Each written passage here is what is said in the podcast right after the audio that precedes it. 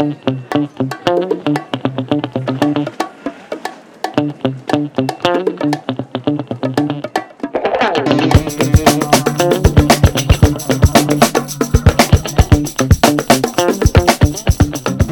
bien es cierto que no son pocas las ciudades que se han sumado a la moda de adelantar la Navidad, comerse el Black Friday y asediar los oscuros terrenos de la Noche de los Muertos, la tradicional puesta en marcha de la temporada de invierno en la España peninsular tiene un punto de inicio, en opinión de un servidor, más que adecuado, el puente de la Constitución.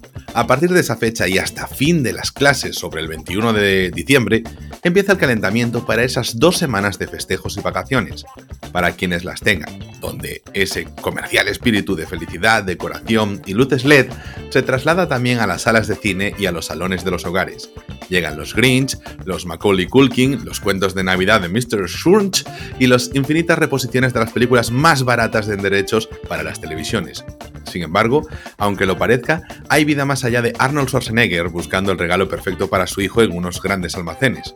Enero, febrero y marzo son el último escalón antes de la llegada de la gala de los Oscar, así que estos meses aún tenemos tela que cortar. Y aquí, en Rayos y Retrócanos, tu irregular podcast de cine y series, vamos a hacer la agenda de la temporada para que no te pierdas los estrenos de pelis y series que nos trae el comienzo del año. Y siguiendo la profecía del filósofo y actor de Train, Benito Antonio Martínez Ocasio, empezaremos el 2023 bien cabrón. Comenzamos. Bueno, Ana, ¿cómo estás? Dije que esto se acababa lo de bueno, Ana. Pero has, vuelto, has vuelto al redil. Bueno, nunca me fui, nunca me fui, solo el anterior episodio que empezaste tú y dije yo, no, se acabó, disclaimer, esto no va a pasar nunca más en este episodio, en este podcast, no.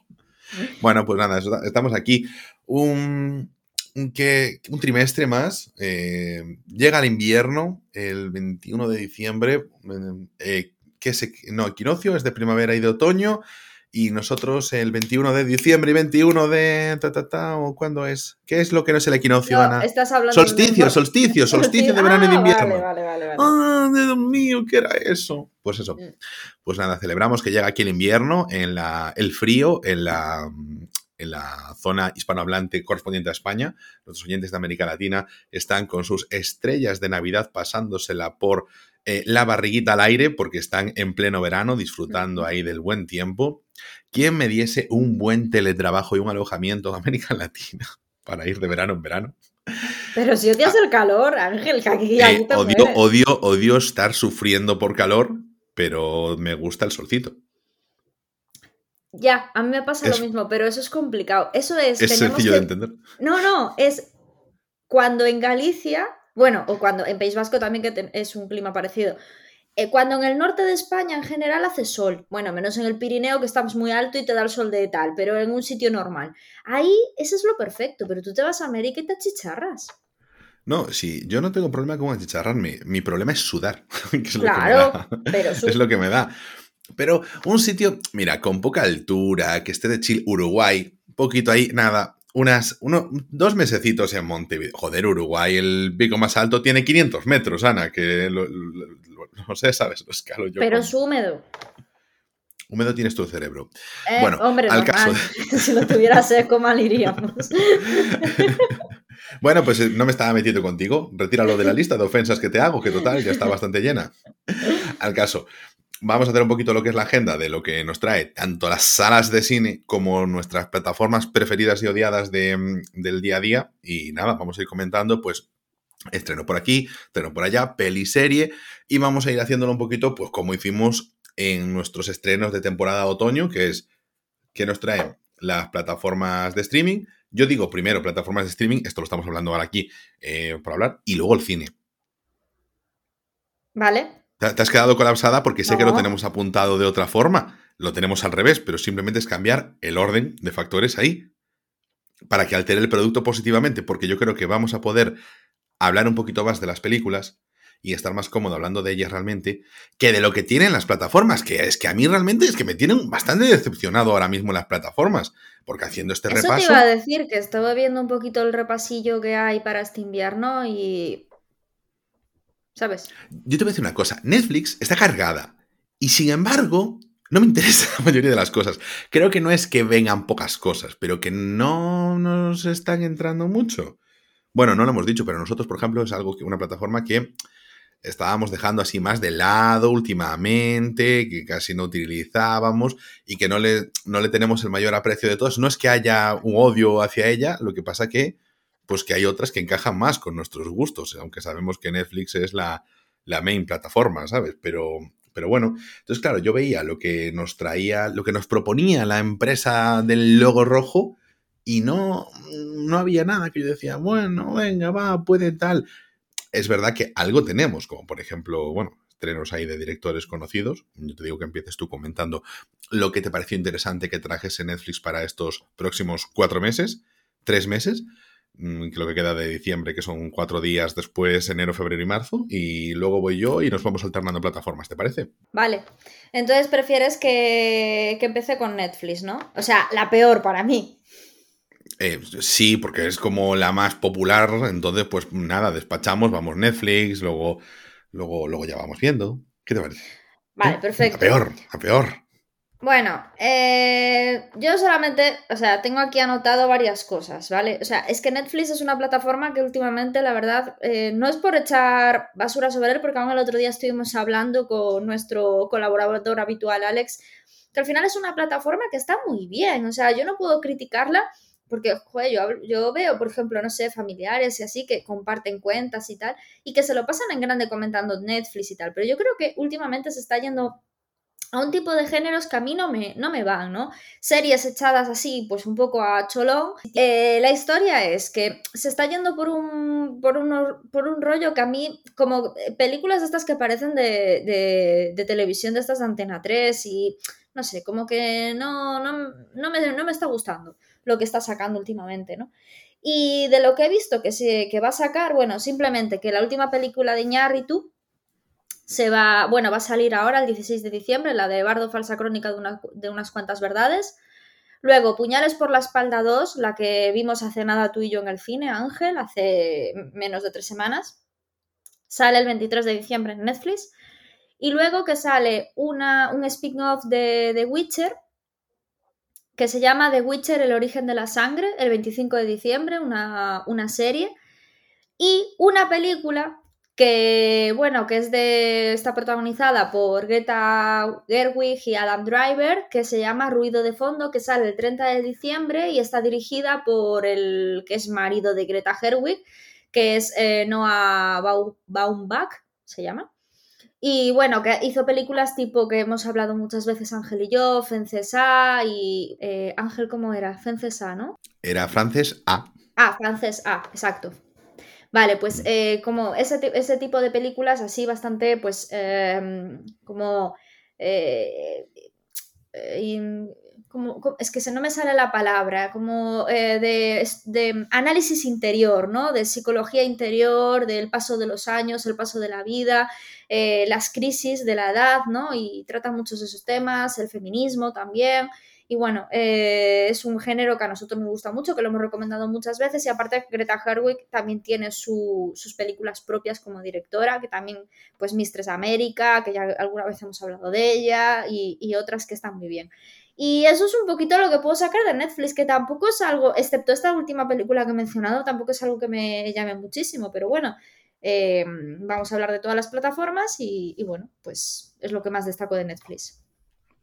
Sí, yo, por ejemplo, sobre lo que has comentado antes sobre el estilo de Netflix, para mí lo que me supone es que es como Netflix eh, apostó, su lema era que quería ser la primera televisión global y por tanto tiene que hacer contenidos muy generalistas, pero al final es una plataforma que al mismo tiempo tiene mucho contenido de long tail, de nicho, para que todo el mundo pueda estar pues como conforme, que todo el mundo tenga ciertas cosas que le puedan gustar. Lo que pasa que, claro, con nosotros, pues que hay plataformas que nos llenan mucho más, porque las propuestas que nos hacen con novedades y cosas así conectan más con nosotros que a lo mejor encontrar pues cosas en el fondo de cajón de, de Netflix. Entonces, pues bueno, a veces nos podemos sentir así un poquito un poquito pichí, ¿no? Y, nada, está en, esta última mm, eh, película que comentabas tú, Ana, la de White Noise, la de Ruido de Fondo, la de Noah Baumbach, Baumbach, bueno, ya estoy con las más dificultades de, de, o sea, de pronunciación que tú en este caso.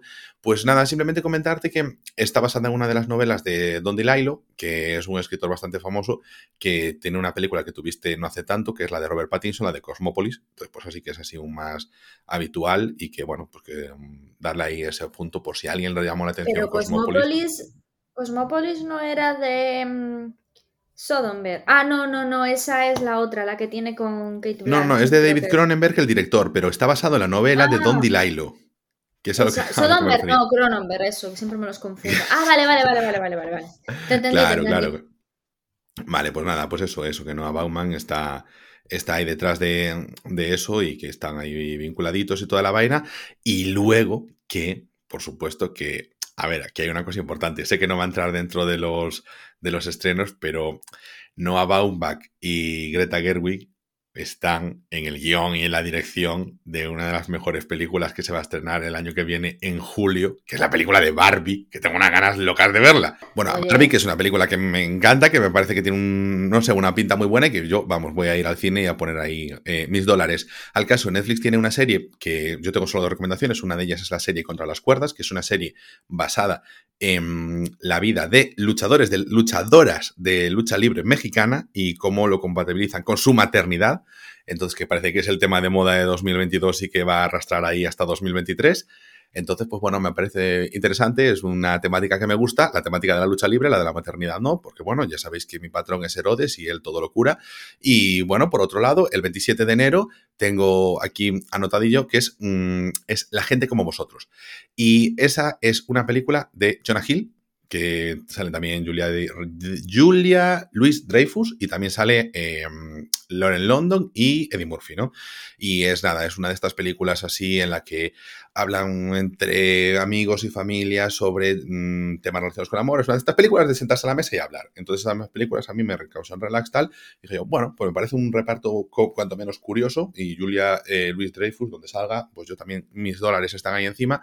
Y ahí están mis recomendaciones de Netflix. Ana, ¿tú qué nos traes, por ejemplo, en HBO Max?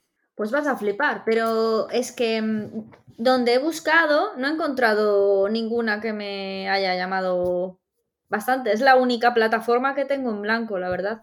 No sé si es que me, lo, me, lo, me, lo, imaginaba porque a mí me costó un montón y quería comentarlo contigo. O sea, estuve buscando en Film Affinity, que es donde veo prácticamente todas estas cosas, porque está genial la plataforma para eso.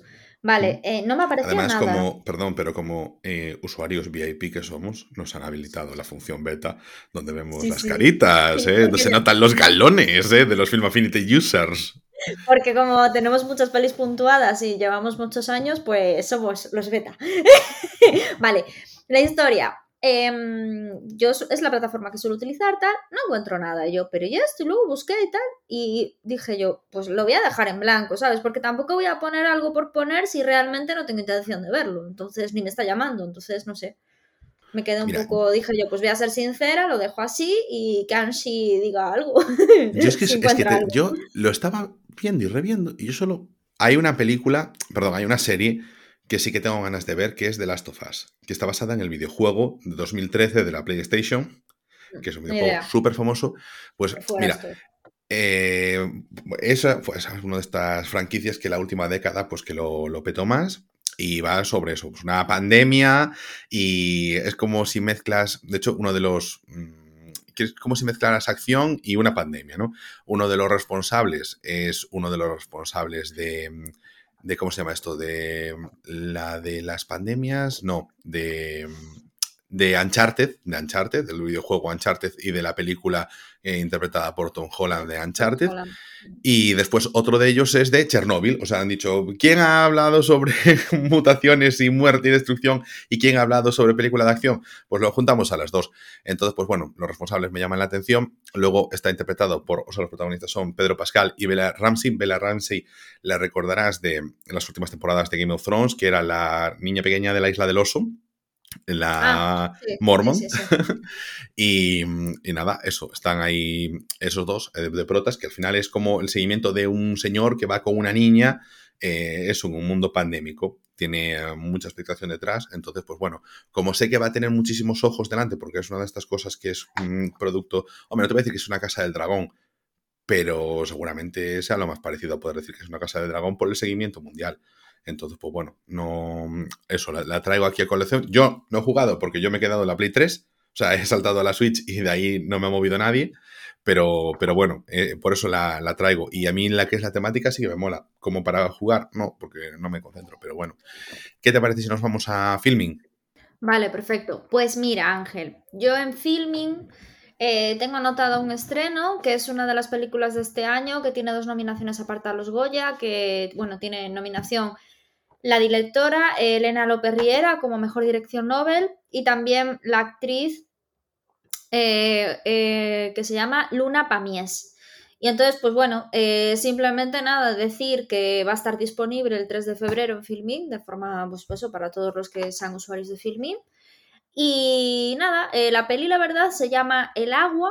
Eh, tiene una portada, como sueles decir tú, ¿no? Que es así bastante llamativa. Em, me tiene buena pinta porque, bueno, trata de la vida rural, de, bueno, lo que hablaba un poco, ¿no? De esa vida interior, de la relación con el pueblo, bastante costumbrismo. Eh, habla de, mm, sobre todo, yo creo que un poco del matriarcado, ¿no? Por lo que dice un poco la sinopsis de, de Mm, de, lo que es el papel de la mujer dentro del medio rural, de, la sociedad, ¿no? con sus eh, mitos y todo ¿no? que, rodea toda esa vida. Y, no sé, me tiene bastante buena pinta. La verdad es que ha tenido una crítica muy buena, muy, muy buena. Y bueno, tiene bastante buena nota en, Film Affinity y yo tengo ganas de verla, así que nada, eh, esta es un poco la única que así que he mencionado de Filming y de los próximos estrenos, por lo menos hasta febrero, eh, yo tengo solamente el agua.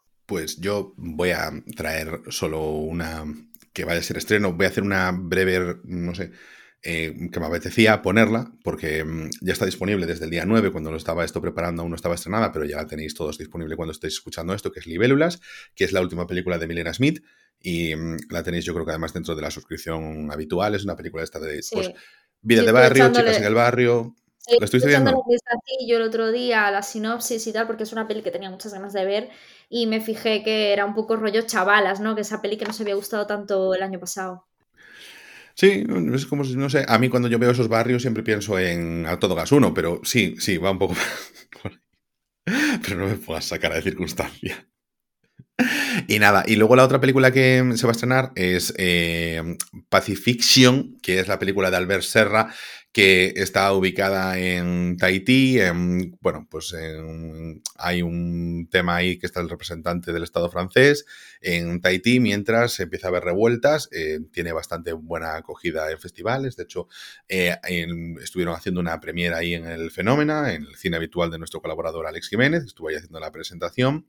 Y bueno, pues Albert Serra, pues eh, resulta que este año pues, ha tenido mm, su nombre mucha, mucha zona. Y bueno, pues le voy a dar la oportunidad porque no he visto nada suyo y entonces pues digo, mira, es algo que me puede llamar la atención y a mí todo lo que sea así revueltas sociales me parece nice. Siempre me recuerda una película francesa que no he recomendado lo suficiente que se llama Los Miserables, Les Miserables, pero no es la película musical, sino que es una película de hace unos pocos años sobre unos disturbios en, una ciudad francesa y la vida de unos policías que estaban metidos entre ellos.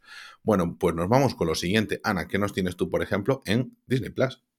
Bueno, pues en Disney Plus tengo una serie que, bueno, me tiene bastante buena pinta. Se llama Fleischmann está en apuros. Eh, está disponible el, 22 de, enero, a finales de este mes. Y es una serie, bueno, que trata sobre eh, un médico que lleva muchísimos años con, casado con su esposa y que de repente se divorcia y tiene que empezar a lidiar con esa situación de de repente, bueno, pues ver cuando ve a los niños y los fines de semana, los festivos, eh, tratar pues con su mujer todos estos temas, eh, negociar todo lo, relacionado con la paternidad, em, bueno, todos estos conflictos familiares a la vez que, bueno, que tú sigues tu vida, pero continúas con, con con tu vida pasada a través de tus hijos y tienes que gestionar todo eso, ¿no? O sea, mm, no sé, me, tuvo bastante buena pinta y bueno, eh, ha tenido una nominación a los Globos de Oro como la actriz protagonista, eh, como nominada Mejor Actriz y em, que se llama Claire Danes y bueno, mm, no sé, me tiene buena pinta. Es una adaptación de una novela, por lo que estoy viendo aquí, de Taffy, esto no lo sabía, lo acabo de ver ahora, de Taffy Brodesser Agner. Y, o sea, que no es original, sino una adaptación. Y bueno, tiene unas críticas muy buenas, o sea, de gente, pues eso, diciendo que es una buena adaptación, que está bien escrita, que es una serie así ligerita, pero que a la vez muy profunda y que trata temas súper importantes y súper em, duros y a la vez cercanos para todos, ¿no? Así que, bueno, no sé, me tiene buena pinta, la verdad. Para salirnos un poco del Disney, del Andor, de todas estas cosas de Star Wars, de tal, pues yo creo que es algo distinto, como la serie está de, Chris Martin se llamaba, eh, Chris, Martin, no sé, Steve Martin. La de, Steve Martin de Solo Asesinatos en el Edificio. Exactamente, y Serena Gómez eh, solo asesinatos en el edificio, que dio así como un rollito muy guay, ¿no? El tema hmm. de la programación de Disney y ahora mismo está The Beer también, que también una seriaza, o sea que a mí este tipo de series yo creo que también hay que recomendarlas saliéndose un poco de lo que ya sabemos que es más mainstream. No, además, ¿sabes qué pasa? Que, por ejemplo, The Beer y esta, eh, aunque las trae, a nosotros nos las trae Disney, pero realmente la producción es de Hulu que tiene un poquito así, un poquito más adulto, ¿no? Entonces, pues bueno, yo también la estuve chirando ahí un poquito. Cuando la vi que la viste tú, pues dije, perfecto, porque así ya ampliamos un poquito. Yo no me voy a salir, bueno, sí me salgo, pero no me salgo, porque una de ellas es esta no la vas a encontrar ni en Film Affinity, ni la vas a encontrar en ningún sitio.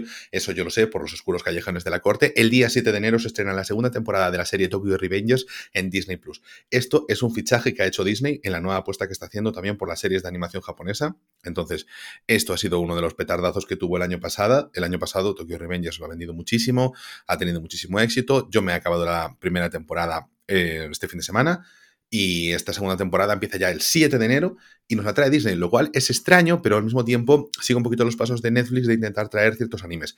¿Qué pasa? Disney está trayendo animes de actualidad, como también ha hecho con otro anime que ha recuperado desde hace unos años, que, que estaba parado, que era Bleach, y lo que pasa es que, por ejemplo, a España aún no ha llegado. No tiene muy claro por dónde va a ir, pero creo que sí que tiene claro por dónde tiene que ir. O sea, hacia dónde quiere llegar, pero sí por dónde tiene que ir.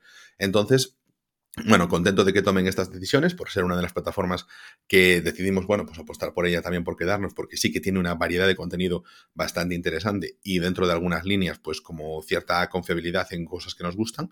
Y luego el 1 de marzo, el 1 de marzo, Ana María Laje, tú y yo tenemos una cita cada semana para ver los nuevos capítulos de The Mandalorian. Hay que ver lo que pasa. Ay, vamos a pasa a, sincronizados. Es que ya, es que desde la anterior temporada creo que no vemos nada sincronizados. Y eso ya pasó en el 2021, no, 20, ¿no? 20, 20, puede ser. es que me tienes olvidada, ya no me quieres.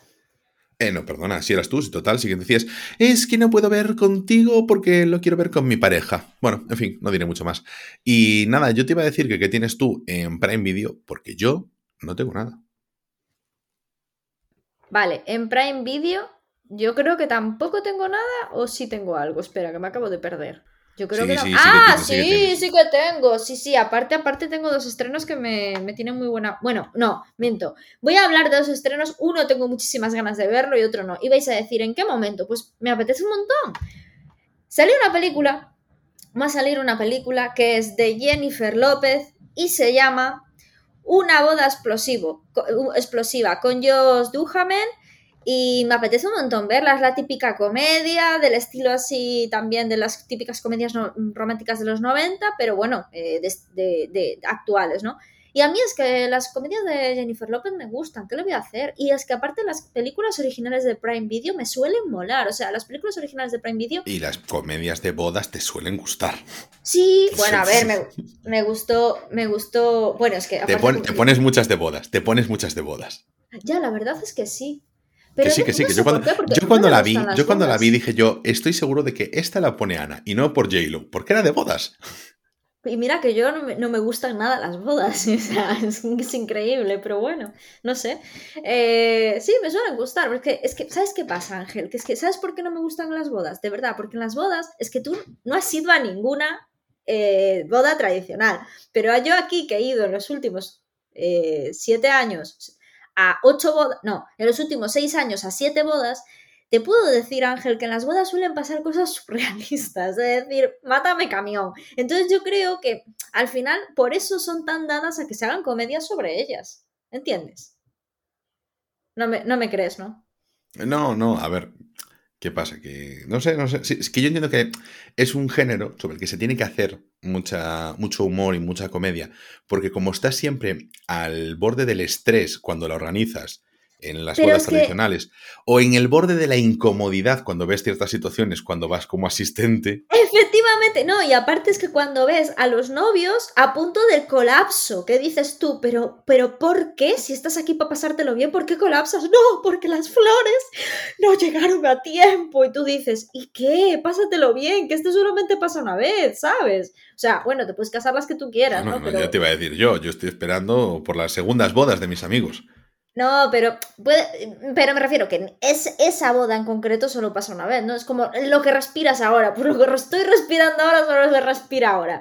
Entonces, joder, dices tú, es que, es que me parece tan absurdo. Yo, yo he visto cada cosa. Yo es que teníamos que hacer un podcast. El, cuando salga el podcast de Marujeo que tenemos pendiente, una de las cosas será hablar de anécdotas en bodas. Y yo aquí me voy a... Y, solo, y va a ser ¿eh? tu monográfico. No, no, claro, obviamente, va a ser como aquel capítulo que el cable de tiburones durante 30 minutos. pues eso lo mismo, hablaré de anécdotas, anécdotas, anécdotas, de, echar a llorar. Bueno, la historia. Pues eso, eh, peli para Prime Video, para pasárselo bien. Y bueno, y por lo que apuesto es por esta película, porque la verdad es que ahora me estoy dando cuenta de que las otras recomendaciones que he puesto es que lo que te dije al principio, que es que las he puesto por poner, pero en realidad la que tengo ganas de ver es esta. Bueno, me parece lógico. Es que, como decíamos sí, al principio, no hay tanta cosa. Y a veces nos sucede que eso, que estamos un poquito... Eh, para mí esto me parece como el reflejo de vamos a ver cosas por costumbre, por ver algo, porque ah, nos queremos poner algo, tal lo que sea. A lo mejor ni siquiera te apetece ver algo. Lo que pasa es que es como lo primero que te sale. Y entonces lo que te sale ya del cuerpo, decir, bueno, pues, ¿qué voy a hacer dentro de mi rutina? Sentarme y ponerme algo. Buscar algo, coñazo. Elegir algo, coñazo conformarte con lo que has puesto y no decir, ah, es que podría haber puesto algo mejor, coñazo. Pues esto es lo mismo, intentar encontrar que alguna ilusión de que algo nos van a estrenar algo que nos vaya a motivar como si fuese esto, House of the Dragon, y no, porque al final, pues House of the Dragon hay muy pocas, que estará en lo mejor del año, por qué no decirlo. Y nada, pues yo te iba a proponer ahora hablar un poquito de lo que nos trae Movistar, yo solo en, porque tú eres ahí la has ido a Movistar, yo te robaré ahí un poquito porque el 3 de enero se estrena una película que es una película de Santi Amoedo, que es el responsable de una película de Juan José Ballesta de hace muchos años que a mí me había gustado bastante, que era la de Cabeza de Perro, porque me llamó la atención ya cuando era el título, yo ya era pequeño, me, en ese momento Juan José Ballesta estaba súper de moda, era el actor de moda de España, y yo me veía, pues esos siete vírgenes, me veía, bueno, desde el bola hasta todas las que sacaba, pues entonces yo me las veía en su momento. Y de hecho tenía un póster de esta película, entonces me había quedado con el nombre del director. Y cuando yo veo Las Gentiles por Santi Amuedo, pues entonces me llamó la atención. Y es una película sobre una chica que, bueno, pues que está ahí en su pueblecito tal, y no hay mucho que hacer, y empieza a tener contactos pues con otra chavala que está, bueno, pues más metida en el mundo de las sectas. Y entonces, pues se acercan a ese mundo del suicidio colectivo. Entonces, pues nada, está dentro del rango de películas que a mí me despierta mm, atención. Y es lo que tengo yo para Movistar. Ana, tú como experta en Movistar y como accionista principal del grupo Telefónica durante tantos años, ¿qué nos traes? Bueno, pues yo de Movistar os traigo una serie canadiense, bueno, pues que sale el 16 de diciembre dentro de nada, que se llama eh, Más o menos, es una serie canadiense. Y la verdad, tío, es que a mí me tuvo muy buena pinta. Primero, la portada está muy guay, ¿vale? Y lo segundo, eh, os voy a leer la sinopsis porque es súper breve y es que a mí, no sé, me ha llamado mucho. Un millennial de género fluido está a caballo entre varias identidades, exponiendo las identidades y las etiquetas que ya no son aplicables. No sé, me tuvo muy buena pinta. Aparte es una serie de HBO que yo me imagino que lo que habrá pasado es que estas cosas además Ángel la habrá comprado los derechos Movistar y la vaya a sacar en Movistar. No es propia de Movistar, por lo que estoy viendo. Entonces, pues bueno, eh, yo no sabía, yo no sabía de la existencia de esta serie. ¿Tú sabías, Ángel? No, la verdad que no me suena de nada, pero no me sorprende esto porque hace nada, cuando estaba haciendo este repaso, vi que una de las series que se iban a estrenar en HBO Max nos ponía ahí en grande eh, Amazon Originals, o sea que estos movimientos están sucediendo para mercados secundarios como el nuestro, eh, series que son originales en Estados Unidos, pero que para la distribución internacional pues las compran otras, la competencia. Ah, vale, o sea, ah, vale, entonces yo entiendo que como es canadiense, quizás en HBO España no la tenemos disponible. No, no, no. Lo que te estoy diciendo. Claro, esa... sí, perdón, eso. Que aquí la trae Movistar en Y lugar que la de traerla compra HBO Movistar. Max. Claro, fuerte, porque, por ¿no? ejemplo, eh, bueno, es como, imagínate, 30 monedas, igual en Estados Unidos la distribuye Hulu o Peacock o la distribuye Prime.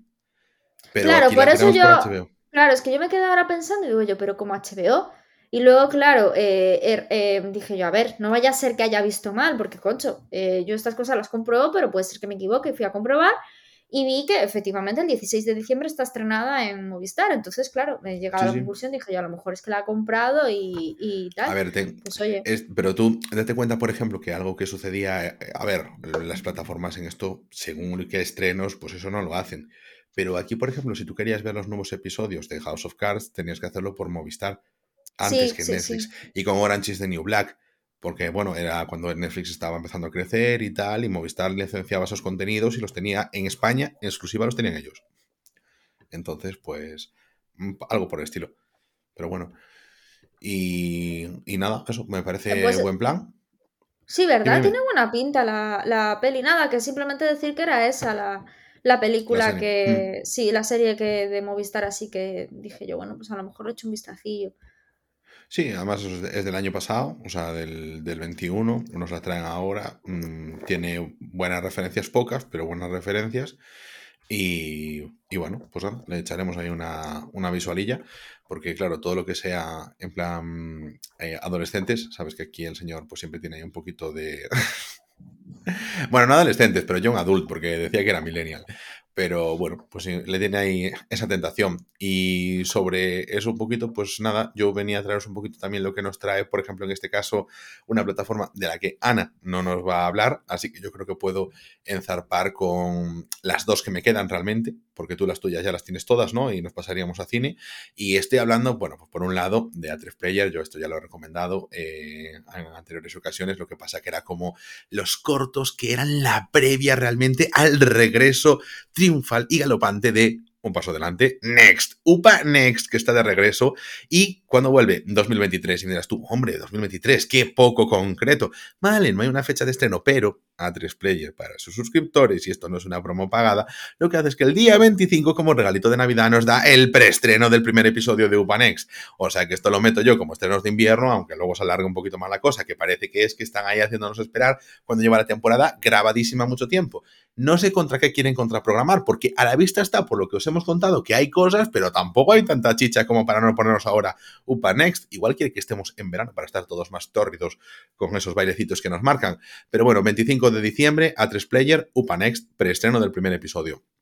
Y luego una película para el 17 de febrero, ¿vale? Es una película que estará eh, disponible para los suscriptores de Apple TV Plus, que se llama Embaucadores. Y es una película, pues, de las típicas que vería Ana, que no sabe lo que ver y pues se pondría esta, pues, porque está protagonizada, pues, por Sebastián Stan y por Julian Moore, y es una película de estas estilo Ocean's Eleven, que, bueno, pues nada, eso, eh, sospechas, intrigas y un atraco y Ana se la ve con No su es que pareja. vea Ana, es que yo convivo con alguien en casa que dice, ¿qué es esta película? Ana, es una película de. Julian Moore, tú eres muy del name dropping.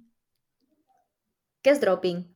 El que arrastra. O sea, tú a ti te tiran los nombres de los actores y de las actrices. No, eso- no te creas no, últimamente, Es- ¿eh? te, me, te me ve las películas de Jessica Chastain aunque se llame Tammy Faye. Eso es mentira, eso es mentira. Eso es mentira, era porque, joder, ganó el Oscar, dije algo habrá hecho. Y luego vi que era todo Sí, maquillaje, dije yo, ¿pero por Te qué? la casa Gucci porque estaba ahí Lady Gaga. ¿Qué? ¿Que me vi? La casa Gucci porque estaba Lady Gaga. Y Adam Driver, que es buenísimo. Ay, pues ¿Ves que ves, te- me acabo de llevar la contraria. vale, pues tienes un poco de razón. Pero que, que no pasa nada, que está bien, que está bien. Y nada, y yo te diría que nos, comenta- nos fuésemos ya con eh, los estrenos que nos trae el cine, que nos trae un poquito más de chicha. ¿Y qué te parece si le damos una tuna yo? ¿Qué te parece? Vale, perfecto. Yo tengo cuatro anotadas. Vale, muy bien. Pues yo tengo eh, cuatro y si te digo que cinco también. Vale, pues veña. Pues Yo puedo yo. tener cinco también. Bueno, pues entonces empiezo. No, empiezo yo, porque la mía está. A ver, ya se estrenó también, pero la quiero mencionar porque es sobre un relato de Terra, de aquí, eh, sobre el relato Arrayanos de José Luis Méndez Ferrín, un escritor gallego ubicado aquí en Vigo, y es la película O Corpo Aberto, una vez más, después de Asbestas y de, de series como Rapa, pues volvemos a poner aquí el ojo en Galicia y haciendo cine de Terra. En este caso está eh, eh, ubicado en la línea fronteriza entre Galicia y Portugal, donde ocurren cosas extrañas. O sea, que ha sido una película de una atmósfera de estas enrarecidas, de inquietud, de molestias, escapando un poquito del jumpscare tradicional, por ejemplo, de películas como Smile de este año, que Ana recordará con mucho cariño de ver en el cine sobresaltándose, pues en esto es más la mantener esa tensión incómoda y sobre eso eh, nos fundamenta en esta película. Y yo le tengo, le tengo buenas expectativas Estoy dubitativo de si pasarme antes a ver esta o a ver Venus, porque yo creo que Venus va a durar más en el cine. Esta no creo que dure tanto, porque no tiene a Esther Espósito y a Jaume Balagueró ahí detrás. Pero bueno, le, tengo ganas a la película de Tamar Novas. Así que nada, esta es mi primera recomendación de los estrenos, que esta ya la tenéis ya disponible. Bueno, pues yo voy a recomendar una película que es una película inglesa llamada Almas en Pena de Inish Inisherin. Vale, eh, me llamó mucho la atención esta película, primero porque, claro, leí la trama y, es una trama, o sea, es una, es una película ambientada en una isla que está justo enfrente de la costa oeste de Irlanda, ¿no? Entonces, claro, yo me acordé, yo estuve un mes en, Irlanda y estuve viviendo allí un mes en la parte sur-oeste y, y uno de los fines de semana que tuve libres, pues fui a una isla eh, de, este rollo, tipo Isla San Simón, allí en Galicia, Ángel, que no sé si fuiste alguna vez. Y, claro, me acordé de eso un montón, ¿no? dije yo, jo, es que quiero ver la peli solamente por saber si está rodada en la misma isla que visité, ¿no? Y, mm, entonces el caso es que empecé a ver un poco la trama, ahora he visto que ha tenido un montón de nominaciones a los Globos de Oro, vamos, que la peli lo ha, lo petado bastante. Así que bueno, yo creo que va a, estar, va, va a ser una peli que va a merecer la pena ver. Es una peli protagonizada por Colin Farrell y la trama, Ángel, yo creo que es lo más importante. O sea, es una peli que trata de dos amigos de toda la vida, ¿vale? Eh, pero de repente uno de ellos pone fin a la amistad.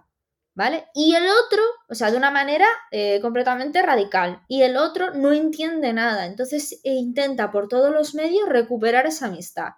Entonces me gustó mucho esta trama porque muchas veces en la vida eh, pasa esto, ¿no? De que o te lo hacen a ti o lo haces tú. Es que parece que el ghosting solamente existe con parejas y es mentira, a veces pasa con amigos.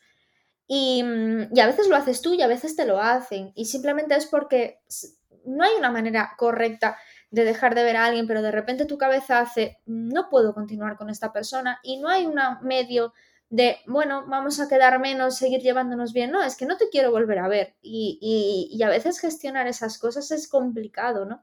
Entonces me pareció la trama súper interesante para ver, porque aparte es un tema que solemos hablar mucho tú y yo, Ángel, y yo creo que nos va a gustar. O sea, yo creo que, que, que seguramente eh, eh, vaya a verla. Creo que todavía, bueno, eso se iba a decir que, que todavía no se ha, no se ha, no ha salido en cines, pues por supuesto, no ha salido en cines porque la película va a salir eh, exactamente el 3 de febrero en cines. La tendremos disponible. Así que bueno, yo la recomiendo, porque yo voy a ir a verla.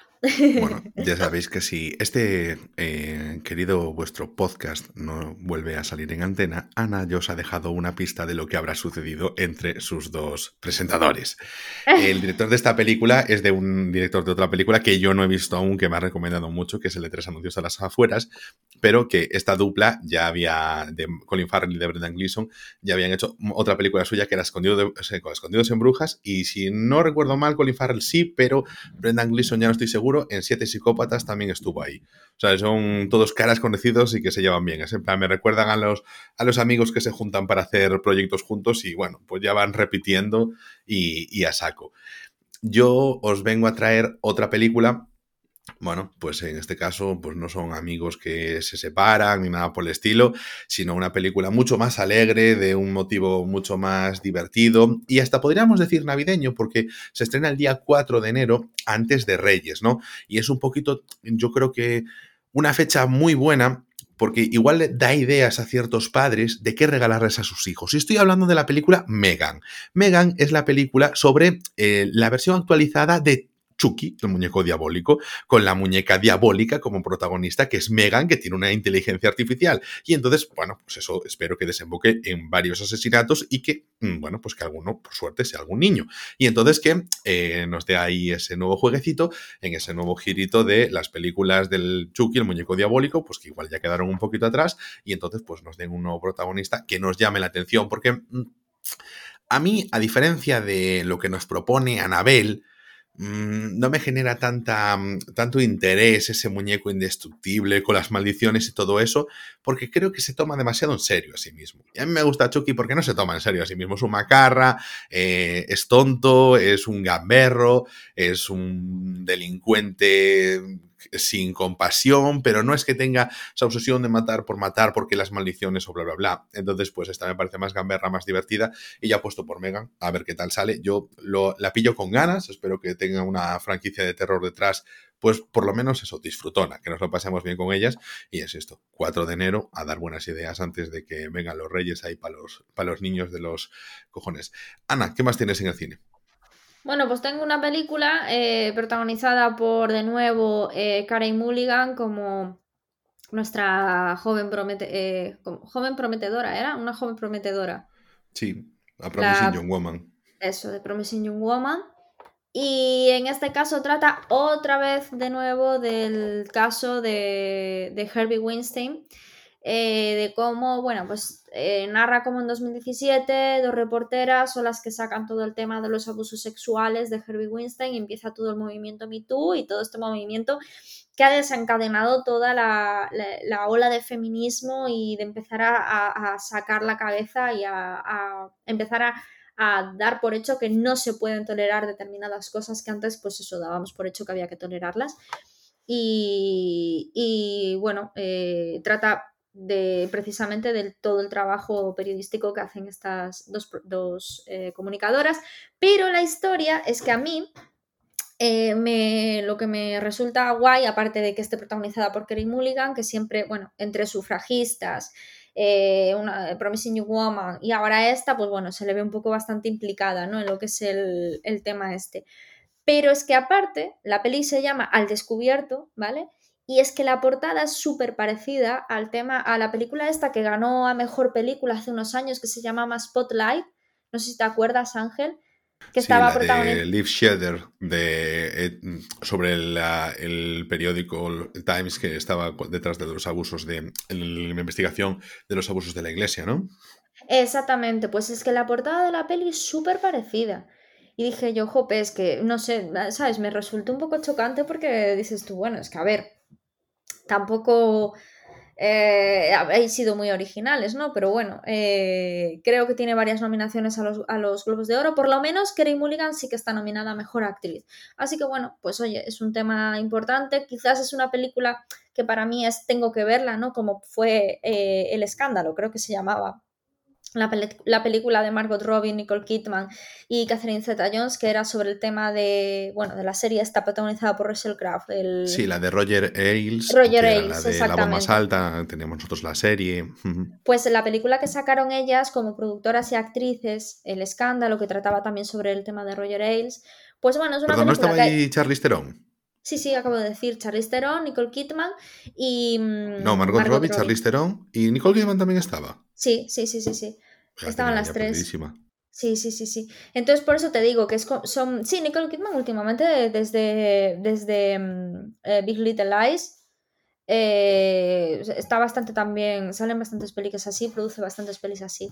Pero mm, eso, que. Eh, ahora se me olvidó lo que iba a decir. Para interrumpirme así. Bueno, eso. Sí. Sí, ¿qué estaba diciendo? Nada, estabas hablando sobre esta película que la, es como que la tienes que ver, te sientes ah, claro, claro, que eh, em, es como una peli que digo yo, ojo, tengo que verla porque me parecen temas interesantes, pero bueno, eh, no sé, a lo mejor con esta me llevo una sorpresa, ¿sabes? Pero a mí Spotlight me pareció un me total, o sea, unas muy buenas interpretaciones, por supuesto, ¿no? Pero un me total y yo esto, pues no, no sé, me parece innecesario por lo que es la información que seguramente dé y porque es necesario este tipo de cine ahora mismo, ¿no?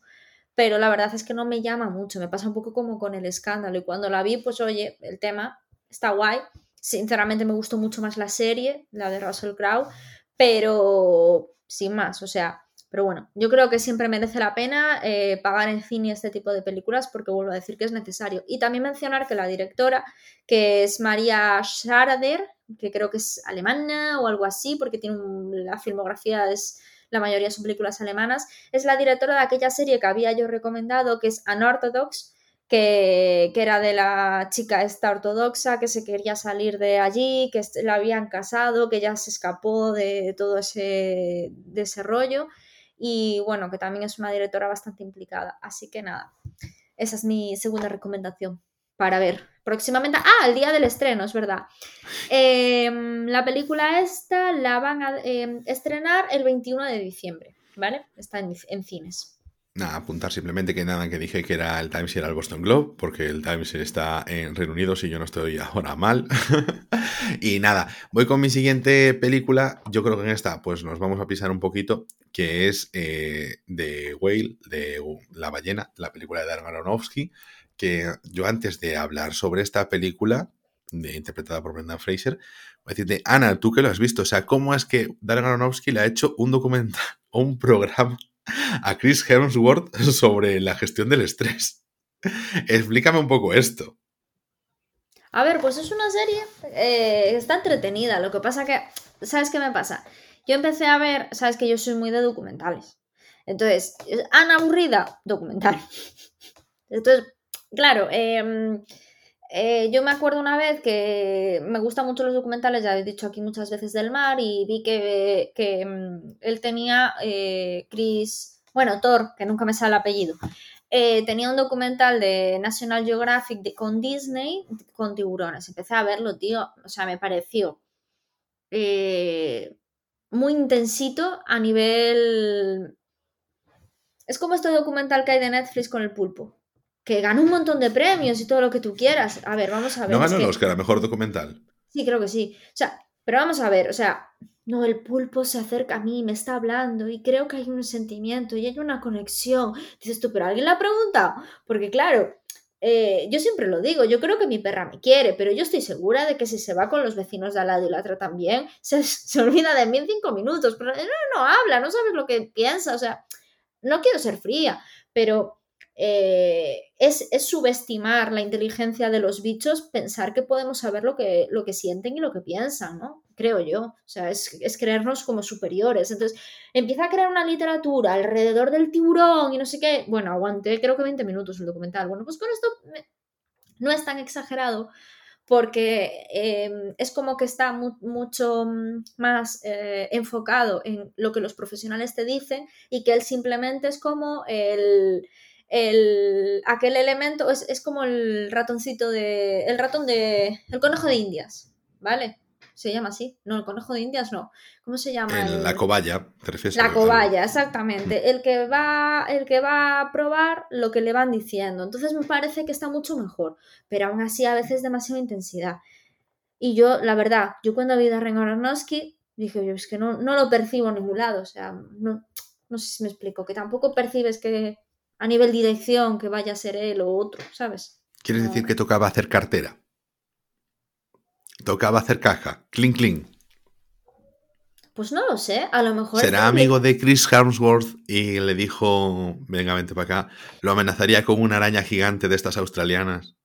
Pues sabes lo que pensé, que a lo mejor él, aparte de eso, que probablemente sea esa la solución a la que estás diciendo, yo también pensé, quizás está pasando una época de estrés tremenda y le viene de putísima madre hacer una cosa así. Igual a lo mejor es que superó una etapa de estas y dijo, ¿quién lo va a contar mejor que Chris Hemsworth? No, te hablo como director, no él. No, ¿eh? no, no. Sí, sí, sí, que Aronofsky lo, le- lo estuvo pasando y dijo, bueno, pues ¿quién lo va a contar mejor que este? Pues que vamos a contar su experiencia y ya está, porque sabes que vas a llegar a mucha más gente. No, pero no está contando su experiencia. En ningún momento cuenta su vida, ¿eh, Chris? Ah, O no, sea, no. eh, Chris no cuenta lo que le pasa. Que no sé lo que le va, lo de qué va. No, simplemente, eh, o sea, tú imagínate, es como si tú coges, eh, eh, yo te digo, Anso, eh, vamos a hacer, vas a hacer un tour conmigo, ¿vale? Entonces, em, te voy a llevar a una serie de sitios y te empiezo a llevar a un, a un spa, te, que te relaje, te tal, te digo qué sientes, que no sé qué, que no sé cuánto, y te lleva un psicólogo, y entonces el psicólogo te empieza a dar técnicas para, imagínate, eh, si tienes que pasar por un momento sin límites, entonces te pongo una prueba, ¿vale? Eh, esa prueba va a ser tener que hablar delante de 500 personas. En este caso, a este chico le ponen eh, em, pruebas relacionadas con cosas de riesgo. ¿Para qué? Para en ese momento que el corazón le vaya despacio, que tal, que cuál es. Es un conejo de indias, no es otra cosa. Le ponen un rollo que le produzca estrés y le dan a través de expertos unas técnicas para que... Pero ese se lo hacen a Chris. Sí, Ah, vale, bueno. vale. no es que él cuente su. No, no, no, no, no, no. Nada de eso. Nada de eso. Entonces, por eso te digo que a lo mejor es un hombre que en, un en un momento dado ha pasado un momento de estrés y le cundía hacer una cosa así. Me resulta más, me su- resulta más como un programa de estos de Antena 3. que lo que me Perdona, que se te ha cortado, Ángel, y no te escuché. Digo que me resulta más como la premisa de un programa de Antena 3 que, que, bueno, que no sé qué documental para ver. No sé. Me parece Sí, esto de sí. típico de pruebas y tal. ¿no? Bueno, sí, bueno, por lo que me cuentas, Sí, eh, sin más. A mí fue, fue- es lo que te digo de la literatura. Que a mí me gusta el documental más, yo qué sé, los tiburones, pues ver al tiburón blanco y que me digan que tengo cinco hendiduras branquiales y más técnico, ¿sabes? no me gusta el rollo así, es que no, no sé, no sé. Bueno, pues nada, eso, que Darren Aronofsky después de hacer eso, pues se dedicó eh, a terminar su película The Whale, La ballena, que es una película protagonizada por un gordísimo Brendan Fraser sobre un profesor que está pues como una ballena, como dice el nombre, ahí juega un poquito ahí con el ataque personal y nada, él intenta pues eh, volver a tener buena relación con su hija. Es una, una película que no solo es que nos venga de la mano de Darren Aronofsky, sino que también nos viene también de la productora A24, al igual que la película que recomendé de Apple TV Plus, que una vez más, dentro de la asociación que está teniendo Apple con A24, esperemos que no la compre a A24, que es una cosa que siempre se está hablando ahí detrás por tener un cine más de prestigio dentro de su plataforma, pues, eh, pues que nos propone esta productora. Ana, ¿tú qué más tienes por ahí adelante? Pues tenía también esa película que tengo muchísimas ganas de ver. Y la siguiente es eh, una película que también tengo un montón de ganas de ver. Me parece que también tiene una portada súper guay, que es Babylon, que protagonizada por Margot Robbie y Brad Pitt. Y bueno, es que voy a leer la sinopsis porque es que de verdad tiene una pintaza. Eh, se estrena en enero de 2023, exactamente en el día 20 de enero, ¿vale? O sea que, que falta ya poquito, un mes y pico. Eh, ambientada en Los Ángeles durante los años 20, cuenta una historia de ambición y excesos desmesurados que recorre la ascensión y caída de múltiples personajes durante una época de desenfrenada decadencia y depravación en los albores de Hollywood. Es que estas cosas sobre Hollywood yo sé que a ti no te suelen gustar. Mira, perdona, es que voy a hacer ahora mismo un, un disclaimer total, o sea, voy a atacar esta película porque es una película de Damien Chazelle y nos lo viene a traer después de La La Land. Y yo no pensé que tuvieses el cuajo de traer aquí algo del creador de La La Land. Hombre, First Man fue después de La La Land. First Man me come los cojones por detrás. Pues me apetece verla, Ángel. Ah, y otra cosa súper guay, o sea, súper guay, súper a destacar, porque a este chico me cae muy mal desde que vi la película de, de, de Je- Jessica Chastain. Aquella, ¿cómo se llama, Ángel? Que La, la de... La de Tammy que- Faye. No, no, la de Jessica Chastain, la buena, la que... La de Molly's Game. Ah, eh, Esa, la de Molly's Game. Exactamente. Vale, eh, en Molly's Game se- eh, es un caso real y bueno, se da a entender que uno de los actores que iba allí a jugar las partidas de cartas era Toby Maguire. Entonces, que Toby Maguire eh, en alguna... Ah, vale, porque el actor que aparece es Toby Maguire, ¿vale? Que desde... Toby Maguire hacía ocho años, o sea, apareció en Spider-Man, pero hacía ocho años que no salía en ninguna película. Ocho años. Y es más, este tío ha dicho muchas veces que él quiere ser actor solamente por ganar dinero, que está súper guay eso, y que no le interesaba hacer películas, que lo que le interesaba era, hacer, ganar dinero y tal, pero como... Y eso me parece súper bien. Pero después de lo que vi en Molly's Game, de que, de, bueno, pues que decía bastante poco sobre su persona, em, pues como que le cogí manía. Y entonces vuelve a salir en, en una película así, gran producción, eh, después de tantos años y bueno, pues es a destacar. No sé, Ángela, a mí me apetece verlas, que me tiene como, no sé, como ganas. Bueno, pues eh, nada, ya me contarás qué tal, porque yo... Te niegas. Es que es Margot Robbie. ¿Ves? Es que antes dijiste eso y tienes razón. Pues que tengo razón, si yo ya sé que tengo razón. Si yo siempre lo digo, yo, ¿cómo convencí a Ana de ver a Promising Young Woman? Le dije que estaba producida, producida simplemente por Margot Robbie y nada, no tardó, pero esa noche lo vio, esa noche. Yo, yo no sé, no, no quiero decir nada. Tira los nombres, yo lo entiendo, que quieres ver a la gente actuar. Entonces, yo sé que hay película de Javier Cámara, pues ahí está Ana. Sí. Porque la recuerda a su pareja. Bueno, voy a mi siguiente recomendación. Por favor, que dejes de decir. Que es, eh, el 3 de febrero se estrena Knock at the Cabin, que es la película que está dirigida por Shyamalan, que es Llaman a la Puerta, protagonizada por Dave Batista. Imagino que tú también la tienes. Así que voy a hacer una cosa y es cederte el testigo, ya que la recomiendo yo, pero que hables tú de la película Llaman a la Puerta de Shyamalan. ¿eh? Y así hacemos ahí un tiquitaca. ¿Qué te parece? Pues ahora no tengo nada preparado. Siempre eh, habíamos ah. hablado el otro, el pasado, el pasado. Sí, es que no tenemos nada nuevo que decir realmente. El pasado, Sí, lo de Dave Batista, lo de que tiene muy buena pinta, es que en el, pasado episodio, para los que no lo hayan escuchado, hablamos de Siamala como director y entre otras, pues dijimos que iba dentro de nada iba a salir la última película de él, que va a ser esta, y hablamos de la última que es estrenada, que ha sido Old, hace un año y algo, y hablamos bastante de, manera más extensa de ella. No sé, yo, la verdad, tengo muchas ganas de ver Llaman a la puerta. Sí, sí, o sea, recomendaros eso, encarecidamente que veáis, eh, o sea, que escuchéis el último episodio hablando de la filmografía de Shyamalan.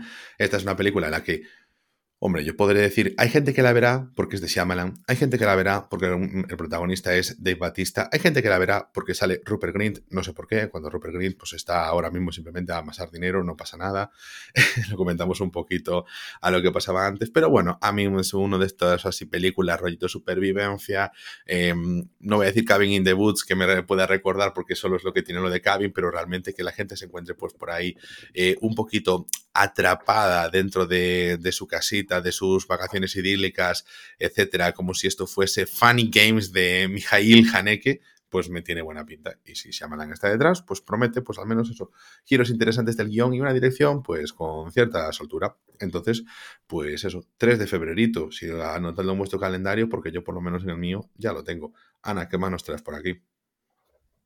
Bueno, pues traigo por aquí el peor vecino del mundo, protagonizada por Tom Hanks, que no sé, porque yo tengo aquí anotada que se estrena el 21 de diciembre y veo aquí en Film Affinity que en la portada aparece el 13 de enero. Entonces eh, voy a... Em, un momentito. No, no, no, pero es que la portada de si es la versión americana, sabes que allí se muestra más tarde. Pues, Film Affinity nos pone que es el 28 de diciembre. Ni yo ni Film Affinity. Pone aquí el 28 de diciembre. Es que Film Affinity pone el 28 de diciembre. Ah, vale, vale. Pues entonces eh, yo la tenía mal. Vale, perfecto. Vale, pues nada. Se estrena el 28 de diciembre, a finales de este mes. No sé, a mí me tiene buena pinta, eh, por más que nada por, por la trama, porque a mí esto del típico persona eh, que es súper huraña, que no se relaciona con nadie y que de repente le toca a alguien al lado que es súper optimista y súper feliz y empieza a desencajársele todo, a mí me suele gustar mucho ese tipo de pelis. Es como, no sé, es algo muy común, ¿no? Es como... Como tú y yo. No, pero... pero es como un género ya mismo, ¿no? El sí, como el tuyo y el mío. Bueno, es como, tú eres, por tú eres asno, yo soy el rec, yo me quejo y tú eres la optimista. Qué desgraciado. Pero, es verdad. Si es que es un género, alguien que sea el gruñón, el que es así graciosito le chincha un poco, pero le hace sacar una sonrisilla. Venga, desmontemos un poquito el cine de comedia. Joder, el de los vecinos, joder, que es que hay dos partes. Este de la, extraña pareja. No, no es la extraña pareja. Es la extraña pareja la que tiene dos vecinos y uno de ellos era Dani DeVito y siempre estaba de mal humor no, no, me acuerdo de esa peli, tío. Ay, jolín, pues. Eh, uf, o no sé, igual es de vecinos. Mm, no sé. es que creo que me estoy liando la extraña pareja con, con otra. Eh, la extraña pareja, no, la de Jack Lemon y, y Walter Matthau, yo creo que sí, sí. Mira, dos divorciados deciden compartir un apartamento, que es la de, la de Jane Sachs. Dos divorciados deciden compartir un apartamento en Nueva York, pero sus caracteres y sus estilos de vida son absolutamente incompatibles. La obsesión por la limpieza y el orden meticuloso de Félix, que es Jack Lemon, es decir, resulta desesperante para Oscar, que es Walter Matthau, es decir, mm, cualquier otra persona que no sea yo, y capaz de desordenar el apartamento a la velocidad del rayo. Pero tú también eres ordenado, tío, y limpio. Por eso te digo que no soy yo. Bueno, pues aquí coincidieron entre uno que es ordenado y otro desordenado. Lo que es la historia pura de la convivencia. Me están dando ganas de ver esta película a mí ahora mismo. Es que, me apetece. Es que y lo del típico el típico, Ana, terminamos de grabar el episodio y nos vemos esta peli sincronizados. Venga, hala, vamos, venga, para adelante. Venga, vamos, venga, vamos. Ay, pues espera, espera, porque yo tengo la, tele ocupada. Yo te repito que yo. Pero ¿quién te dijo que la veas en la tele? Yo también me la pongo en el ordenador y ya está, como en los viejos pues tiempos. el ordenador, ¿cómo se llama? Eh, es la extraña pareja. Vale. Es de pues estas clásicas. Eh, me parece que no está en ningún lado, eh, tía. Es que, ay, que no está en ningún lado. Ay, no. No, nos ha hundido el plan. Estamos haciendo esto en directo, o sea, esto es, esto es angeliana al 100%. La pareja, Just Watch, espera, sí, que voy a ver si está disponible. Yo estoy viendo Film Affinity, ¿eh? Y aquí no aparece, me aparece un link a Wikipedia. ¡Ah! No está disponible. Bueno, pues nada, sacaré la bandera pirata y. y nada, y la localizaremos. Bueno, pues nada, que nos traes aquí una película de Tom Hanks. Y claro, como es Tom Hanks, pues nada. Pero yo vengo a traer una película ahora. Mi última película. Mi última película.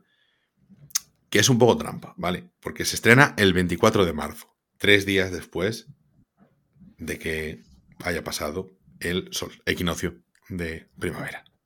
Ya estaríamos fuera del invierno. Pero como sé que nuestros estrenos de primavera van a ir siempre con un poquito de retraso o me quedarán muy pegados, yo quiero ya avisar a la gente, avisar a la gente de que el día 23 de marzo, 24 de marzo, perdón, 24 del 3, se va a estrenar la película de Keanu Reeves, John Wick, capítulo 4. La última parte de... ¿Sabes que vi la 1 antes de ayer? No, sí, antes de ayer. Por primera vez. ¿Y qué tal? ¿Te gustó?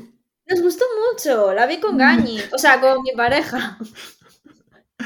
Es que, es que es buenísima. John Wick 1. A ver, es como este es el resurgir de verdad de Keanu Reeves. O sea, Keanu Reeves ahora mismo será recordado por Matrix y por, y por John Wick a ver, yo no la vi porque había visto el principio de la 2 y me habían dicho, yo no entendía nada, claro, porque la 2 es, que la trama tienes que ver la 1. Y yo había visto en ese momento en el que se te ocurrió ver la 2 y la, si la 1 fue muy porque inteligente. porque fue, Un de, de, Lo, vi con dos amigos allí de Sabiñánigo, ¿sabes? Con Belén y Rubén. No, no, eh, ni yo ni quienes nos están escuchando saben quiénes son Belén y Rubén. Es que lo puso allí y entonces a mí él me explicó, el chaval me explicó, me dijo, no, porque es que esto, y me dijo lo del perro. Y tú ya sabes lo, la, la norma que tengo yo que yo, yo veo un Pero tú quieres, pero tú por qué estás con esa norma jodiéndole a los demás la película. Bueno, todo el mundo sabe el tema del perro de John Wick, la historia. Tú no lo sabías cuando te lo contaron, ¿verdad? Bueno, yo lo estaba pasando muy mal. Entonces digo yo, no, no, yo eso. Entonces quité la peli, vi solo a la mitad y dije, yo me niego a ver una película, la que tal. Pero el otro día dijo Ricky, va, venga, porfa, vamos a verla, no sé qué, no sé cuánto. La pusimos.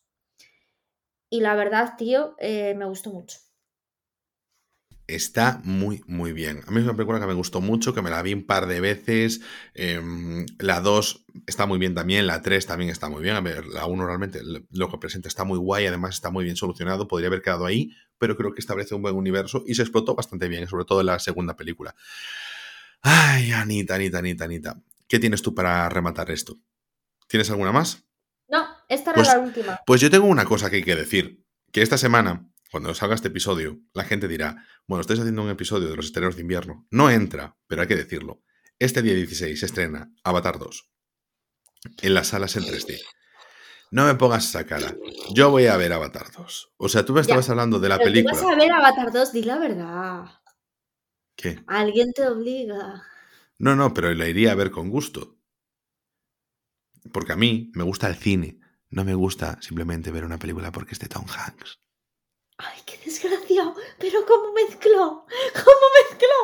A ver, Ángel. Entonces, a mí, de hecho, yo Tú ya vas estoy viendo. porque hay alguien tienes- muy tienes- cercano en tu vida. eh, Tienes, tengo ahora mismo una sala, o sea, las salas, es que ponen la película en 3D. Hace 10 años que no se ve una película en 3D en los cines. Hace 10 años que nadie se ve con esas gafas ridículas de 3D por, por los centros comerciales. Pero va a ser de nuevo en 3D. Sí, sí, sí, sí, en 3D. Eso yo por pensa- eso le hacía ilusión a tu acompañante. Bueno, eh, entre otras cosas, que le gustó muchísimo Avatar 1, pero es que a mí Avatar gente 2 que le ha gustado tanto Avatar A mí. Avatar, Avatar, bueno, sin más, pero me la hubiese ido a ver. Hombre, claro que me la hubiese ido a ver. Yo solo. Es que ya sabes que a mí lo que me gusta ver también es el derroche de dinero en pantalla. Yo si derroche de dinero, pues yo mm, ahí voy. Me vi la serie Sí de Apple TV, bastante mala, en la que salía Jason Momoa. Uno de los motivos porque era salía Jason Momoa. Y este es Jason Momoa. Pero otra era porque había mucha pasta ahí en juego. Entonces dije yo, bueno, pues esto lo tengo que ver. Y los anillos de poder, yo estaba todo el rato escudriñando dónde está la pasta que se ha tirado aquí. Entonces, pues bueno, a mí eso, a mí el despilfarro me, me gusta mucho. Así que nada, eh, son cosas que me llaman. Yo lo hubiese ido a ver. Así que nada, ya os contaré qué tal, pero a ver, es uno de los estrenos más importantes del año. Ana me ponga la cara de culo que me está poniendo, que vosotros no podéis ver, pero que bueno, que ya haré yo unas capturitas de pantalla y las pondré en Twitter. Pero es que, a ver, es lo más importante que está saliendo ahora en diciembre de 2022. Estamos, ¿no? Sí. Es verdad, es así. O sea, es que la estamos obviando solo porque a ti no te gusta Avatar. Porque es Pocahontas juntada con los pitufos. Pues no, pues no. A Aquí hay que ser sabemos profesionales. que, sabemos que son Pocahontas. Pocahontas tienes tú en el cerebro. O sea, Ana, eh, sé profesional, es el estreno más importante, hay que comentarlo. La gente le hace mucha ilusión ver Avatar 2 y tú estás aquí siendo el Grinch ¿eh? del cine. Cuando me has venido a traer una película del puto Damien Chazelle, ¿sabes? En plan, eh, con todo lo que tú has dicho de La La Land y me vienes a traer una ¿Yo? película de Damien Chazelle. Yo he dicho que me aburrió soberanamente, pero que yo reconozco la calidad desde fuera. Claro, pues la calidad de una película que te aburrió, soberanamente y ahora vas a ir a ver otra sobre Hollywood, venga, y los desmanes. sabes Y que es el Damien cine Chazelle, dentro del que es, cine- uf, la vida, los desmanes, madre mía, cómo se les va la olla. Una película que es cómo se les va la olla va a ser el fundido en negro antes de que alguien se tome un- una pastilla. Uy, tráeme una pepa para aquí, me la voy a tomar y venga, aparece el día Yo siguiente. creo que es el momento de cerrar el episodio. Va a ser eso. Bueno, no, hacemos unas recomendaciones ya que hemos traído todos los estrenitos. ¿eh? Ay, sí. Y aparte yo voy a hacer una... re- Empiezo yo, porque es que yo de verdad, Ángel, no, no, no, es que voy a ser breve porque creo que tenemos que hacer un especial solo de esta película. Porque cuando la veas yo creo que vas a flipar. Eh, fui a ver una película porque mi pareja me obligó, básicamente. Y dije yo, va, venga, Mira, eh, vemos antes de que Mercedes. nada, que sepas que, porque como tú no me escuchas cuando yo hablo, es una película de las que tengo más ganas que ver, que la he recomendado ya, o sea, como próximos estrenos, dos veces en lo que va de año. Gracias por tener en cuenta mis opiniones sobre esa película de la que vas a hablar. Y ahora, por favor, puedes continuar. Te quiero. Eh, la historia es que eh, me dijo mi pareja, vamos, vamos. Y yo dije, vale, vamos a ver Venus. Y sabes lo que pasa cuando digo de ver una peli de terror. ¡No! Entonces dije yo, bueno, pues vamos al menú. ¿Qué es eso? Yo, ah, te va a gustar, sale comida. Fue mi contestación. y entonces allá fuimos a ver el menú. Eh, yo es que no me esperaba para nada lo que es la película. Pero es más, hice un montón de anotaciones sobre la película. Ángel Rey, tienes que verla. Dije yo, esto es eh, em, buen, buen material para hacer, para comentar solamente eh, esta película y, solamente, y, hablar de una temática específica que yo creo que muy poca gente, o sea, que es una de las cosas que quiero hablar cuando hablemos de esta peli, eh, si hacemos un episodio sobre ella, porque yo creo que muy poca gente ha entrado en la peli realmente, que se ha quedado en que simplemente habla de, de, mm, como que es una parodia de la alta cocina y de los cocineros, y para nada. Es una, es una película que trata de los problemas de todos, de todas las profesiones y de todas las personas. Simplemente pone como ejemplo un ejemplo de un, co- un cocinero de alta cocina, pero es que yo creo que hay tantísimo, yo estaba leyendo las críticas profesionales, tantísima gente que se ha quedado en la espuma, en la espuma de la película, que no ha profundizado y que no se ha dado cuenta de, de que, de que no, o sea, vale, está utilizando ese medio, pero no significa que la peli vaya del mundo, ¿sabes? Esto es como el cine dentro del cine, pues esta peli trata sobre el mundo de la alta cocina. Mentira, no trata sobre eso. Entonces quiero que la veas para ver si yo me he hecho una flipada o si realmente veo que la gente como que se ha quedado muy en la superficie de la historia. La película es el menú. Eh, em, la interpretación de Ralph Fiennes es que, bueno, Fiennes o Fiennes, como se pronuncie, me parece brutal, pero es que brutal, Ángel. O sea, estaba viendo ese tío, vi que tenía la nominación al Globo de Oro, estaba viendo ese tío y yo dije, este tío es que me cago en la leche, qué pedazo de interpretación está haciendo. Eh, Taylor Joy está súper bien, pero es que de verdad, es que Ralph Fiennes, es que de verdad tienes que verla porque yo me quedé impresionada. Así que no sé si es que no me esperaba nada y entonces como que me hice, pues que pensé que la película es mejor de lo que es, pero yo creo que te va a encantar.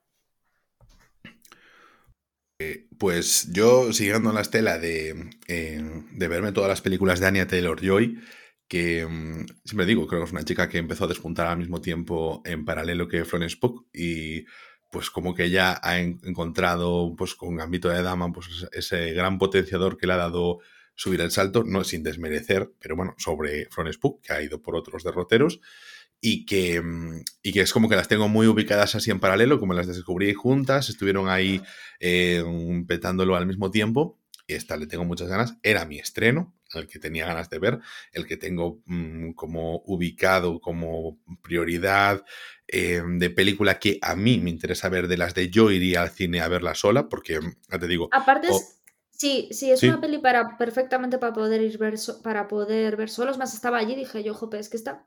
Es, eso, para. Eh, había muchísima gente que había ido sola a verlo. Y yo creo que es una peli, Ángel, que, mm, que bueno, no sé qué te iba a decir, se me, acaba, de, se me acaba de olvidar, da igual, déjalo. vale, no te preocupes. Y yo ahora voy a traeros mi recomendación. Ana, ¿tú tienes estreno? Eh, no, la verdad es que como hemos hablado de tantos estrenos... Claro, es que a mí me está pasando un poco, o sea, a mí me ha pasado lo mismo que realmente si eh, no, no, quería relegar a Avatar a dejarlo a estrenos, porque sí que voy a ir a verla, y, pero la que yo personalmente tengo ganas de ver es el menú, y los demás pues ya los teníamos todos ahí puestos sobre la mesa, como la película de White Noise, de, de Noah Baumbach, eh, bueno, pero yo tengo una recomendación. Este puente me he decidido por fin a ponerme una serie que llevaba mucho tiempo pendientes, la serie es The Morning Show, está en Apple TV Plus, eh, Ana hablaba antes de, de del escándalo de Charlize Theron, de Margot Robbie, de Nicole Kidman. En esta serie, pues eh, también trata sobre el tema del Me Too. Me parece la mejor producción que se ha hecho sobre, que yo he visto, que yo he visto, que se ha hecho no, pero que yo he visto, sobre el tema de la cultura de la violación y del abuso de poder, con mucha diferencia. Con qué elegancia durante, yo he visto solo la primera temporada, ¿no? O sea, estoy completa. La segunda la he empezado ahora, pero voy con el episodio 3 o así. Y un Steve Carell increíble, una Jennifer Aniston increíble, una Reese Witherspoon, que es una de las series de la productora de Witherspoon, que en este caso pues la contrató Apple TV Plus, de esta, productora que se ha montado para hacer series como Big Little Lies y series para mujeres que, no, que tienen más de 30 años y que el Hollywood la relega a papeles de madres o abuelas y punto, ¿no? Papeles secundarios. Y en este caso, ha hecho una serie buenísima sobre un programa, un matinal, estamos hablando de un matinal, pues imagínate, pues como el de Susana Grison España, el de Ana Rosa, pero con un presentador y una presentadora, y que son pues como los reyes del mambo, pues como Susana Griso o Ana Rosa en Estados Unidos a nivel nacional. Una de las cuatro cadenas más importantes de Estados Unidos, uno de los shows más seguidos de las mañanas, pues el presentador recibe acusaciones dentro del Me Too y entonces es desplazado. Esto es lo primero que sucede en el episodio y empieza a verse todas las consecuencias en la vida del presentador y en la vida del equipo que estaba alrededor y cómo eh, la cadena intenta eh, hacer un giro de cara a las relaciones públicas para poder justificarse ante la audiencia, quedar entre comillas bien, intentar aprovechándolo, intentar aprovecharlo, pues metiendo a otro tipo de caras en ese matinal, y al mismo tiempo, como se va revelando, pues toda la gente que era consciente y de que era conocedora de lo que estaba haciendo ese presentador y cómo se había hecho caso omiso eh, de todo lo que estaba sucediendo eh, detrás de bambalinas. La serie es buenísima, una factura impecable. La serie, esta tercera temporada estaba leyendo, porque está confirmada para una tercera temporada que se estrenará a lo largo de 2023, de 12 millones de de pavos por episodio, o sea, carísima, carísima. Y Eh, claro, pero estoy pensando que 12 millones de pavos, eso ni Juego de Tronos estaba manejándose en, esos, en esas cifras por episodio. Pero claro. Pensar que la, serie más cara, bueno, hace años. ¿no? en ah. España fue Águila Roja con 600.000 cada episodio. Bueno, claro. Eh, no, pero cuéntame, tenía capítulos de un millón por episodio, ¿eh? Pero sería después. Yo te hablo de cuando yo me había quedado con ese dato. Mm. Eh, Águila Roja era la más cara. Nosotros, eso, esto yo te hablo de cuando estábamos en la uni porque lo estábamos comentando. Eso de que cuéntame por el tipo de coches que estábamos haciendo. Era por ahí. Sí, Uf, madre mía, Francis Lorenzo, qué pereza de persona. me acabo de acordar ahora. Me acaba de, porque es como que además es un tipo que veranea aquí en Galicia, ¿sabes? Y es de, de, encontrar. Ah, coño, es verdad. Y de, verlo dices tú, qué, pereza. Ah, yo nunca lo vi. Bueno, en fin, pero tú viste a Jackie Chan. Entonces. Había Jackie Chan en Roma, en la Plaza Venecia. No era Jackie Chan. Bueno, al caso, eso que es mi recomendación, pero encarecida. Pillaos los tres meses que hay ahora gratuitos de Apple TV Plus. Papaos esa primera temporada. Haceos ese favor porque. A ver, la serie es entretenida, es, mm, no es un melodrama para nada, buenas actuaciones, es súper sólida. Es decir, no vais a arrepentiros de poner la serie. Eso para empezar, os podrá decir, hostia, pues me ha enganchado muchísimo o no me ha enganchado tanto pero la serie cumple perfectamente lo que es a niveles de dirección y además a mí me parece muy buena. Yo la primera temporada le he cascado un 8 como una casa. Así que es de lo que más me ha me acordé de lo que te iba a decir antes, que el menú es una adaptación de una obra de teatro, entonces está siempre en el mismo escenario. Y que es el típico de, típica película claustrofóbica, eh, tipo eso teatral, que a nosotros nos mola, ¿sabes? Entonces estaba viéndole, me acordaba de la cena de los idiotas, me acordaba de de Un Dios salvaje, todo ese tipo de películas, adaptaciones del teatro que a nosotros nos suele molar mucho ese rollo. Y estaba viendo, le digo yo, jo, es que esto molaría mucho verlo en el teatro. Porque yo cuando vi la cena de los idiotas en el teatro me encantó. Dije yo, es que esta película del menú me encantaría verla en el teatro. Ojalá saliera. Vale, vale, vale. Tomo nota, tomo nota, pero bueno, que yo espero que en el siguiente episodio ya os pueda contar. Así que que nada, con esto terminamos por hoy, ¿no, Anita? Sí. Nos despedimos. Pues Adiós. No olvidéis seguirnos, apoyarnos dejándonos un me gusta, por ejemplo, un follow, cinco estrellitas en las aplicaciones de podcast que vosotros utilicéis. De verdad es que nos ayudaría muchísimo si cogéis y decís, vamos a seguir a Radios y Retrocanos en Spotify, le vamos a dar like a sus eh, episodios, coger a lo mejor algún antiguo y decir, venga, pues este también, venga, hacednoslo en masa. Nunca os pedimos nada, pues venga, un followcito, tal, no os pedimos dinero, os pedimos ese eh, punch ahí, pues para poder llegar a más gente, que más gente nos comente, qué le ha parecido lo mejor del año, el siguiente episodio, pues va a ser sobre eso, entonces, pues bueno, que puede ser interesante. Y nada, vosotros podéis contactar con nosotros, pues a través de nuestra cuenta oficial del podcast en Twitter, arroba rayos podcast y en nuestros vídeos en nuestra cuenta de TikTok que es arroba rayos movies, que ahora tengo yo aquí un poquito parado porque mi vida es un poquito estresante, pero nada, voy a seguir aquí con las reviews de las películas que vaya viendo, de las series que vaya viendo y todas esas cositas.